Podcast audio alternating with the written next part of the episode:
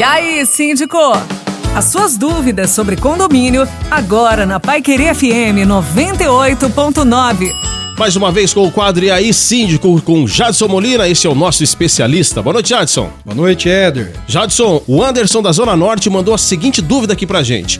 O condomínio dele está instalando aqueles tachões, as tartaruguinhas, dentro do estacionamento como um redutor de velocidade. Pode isso? Éder, veja, esse assunto é muito polêmico, mas em regra geral, pela lei que está em vigência, não pode.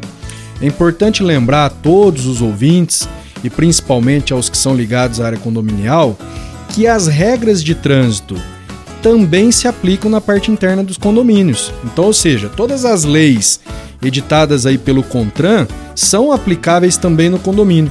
E essa questão da utilização de tachões, tartarugas para redução de velocidade é alvo de uma proibição do CONTRAN. Ou seja, existe uma norma do CONTRAN que proíbe a utilização de tachões e esse tipo de tartaruga aí que o nosso ouvinte é, mencionou como redutor de velocidade.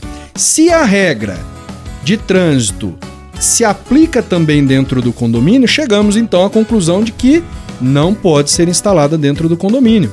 Poderia então ser encarado a situação como uma penalidade, ou seja, o síndico corre sim o risco de ter que retirar a instalação desse equipamento e acabar aí perdendo dinheiro no investimento que foi realizado. Valeu, Jadson Molina, um abraço.